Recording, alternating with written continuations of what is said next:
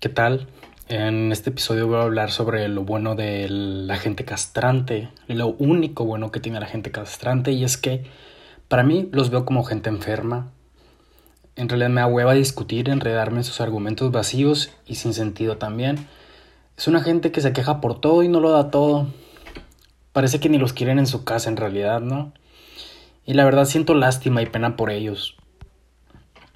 Ya no me enredo, ¿Qué negocio tengo yo al estarle chingando la vida a los demás con comentarios y ofensas sin sentido? Con mi palabrerío burdo y absurdo, ni al caso.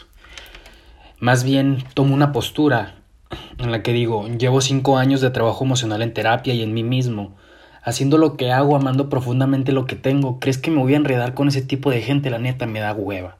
Ya no estoy a esas alturas, ya no soy un niño de cinco o seis años que está peleando por un pinche juguete.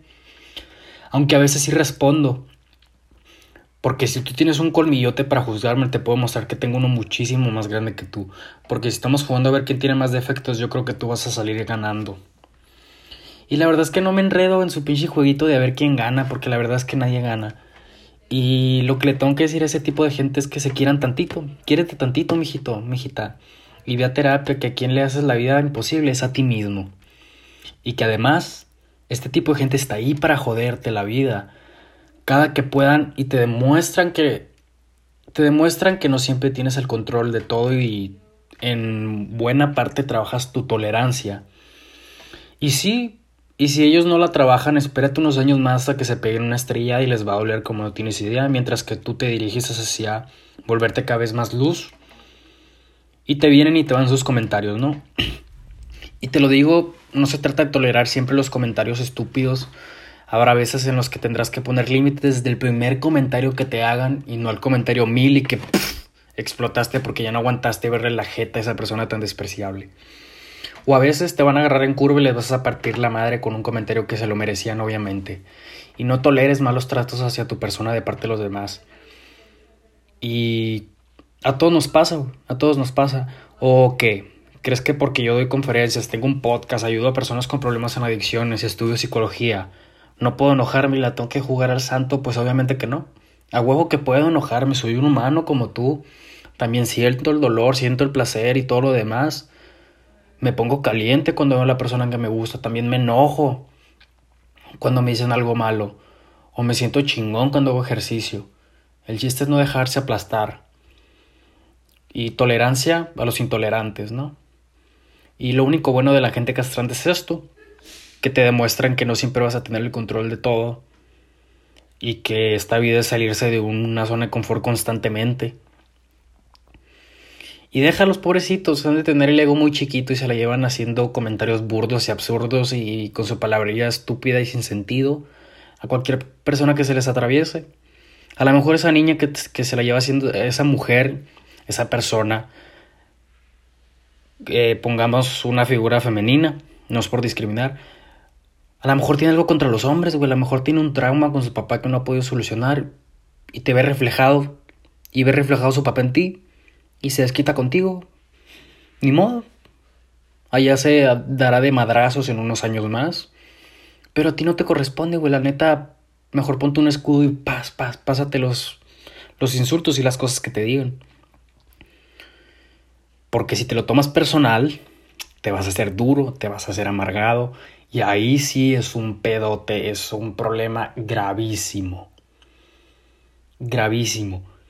¿Y por qué? Porque si no te lo tomas personal, estarías cuidando tu salud mental, emocional, física también, tu tiempo, tus palabras, tu independencia emocional.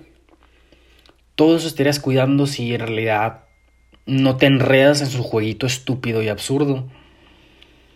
¿Y por qué digo jueguito estúpido y absurdo? Porque parecen niños pequeños jugando por a ver quién consigue eh, el mejor carrito, la mejor paleta, la mejor muñeca, ¿no? Y en realidad, ¿a dónde se llega? A nada. Y te verías más inteligente tú.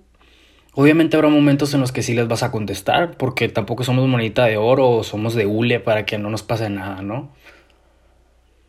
Y eso es lo bueno que tiene la gente castrante solamente que te muestran que la vida a veces no te pertenece, que tú no tienes el control absoluto y que debemos trabajar nuestra tolerancia y que no debemos soportar tampoco los comentarios tan despreciables, ni estarle viendo la jeta a esa persona, la sacas de tu vida, listo y ya.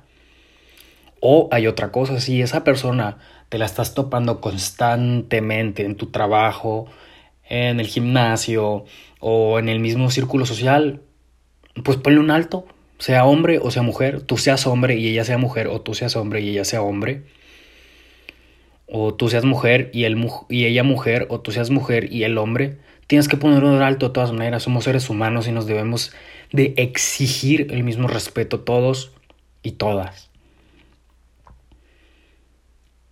O que quieres que se te pase la vida, tú dices que soportando, volviéndote un mártir, aguantando Disque aguantando y no aguantando, como que no te hacen nada y sí te hacen todo. Los comentarios tan tontos que te pueden estar diciendo este tipo de personas.